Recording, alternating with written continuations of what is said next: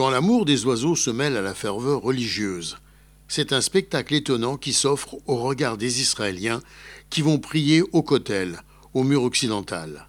Ils glissent en toute discrétion leurs petits papiers où sont griffonnés des vœux secrets dans les fissures du mur, puis se réjouissent de voir leurs prières portées par des centaines d'oiseaux qui s'élèvent vers le ciel.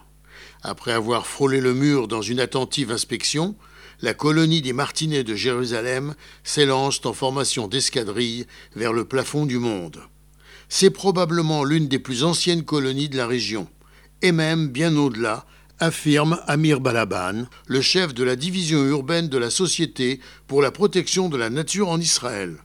Amir souligne, les ancêtres de ces oiseaux nichaient probablement déjà ici à l'époque du roi Hérode, il y a 2000 ans.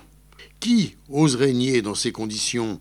L'émotion qui s'empare des fidèles, ceux qui veulent bien prêter attention au ballet rituel de ces oiseaux, tandis qu'au lever du soleil se succèdent les bénédictions d'en bas, éveillées par les cris stridents des martinets d'en haut. Gérard Benamou, de Tel Aviv, pour RCJ.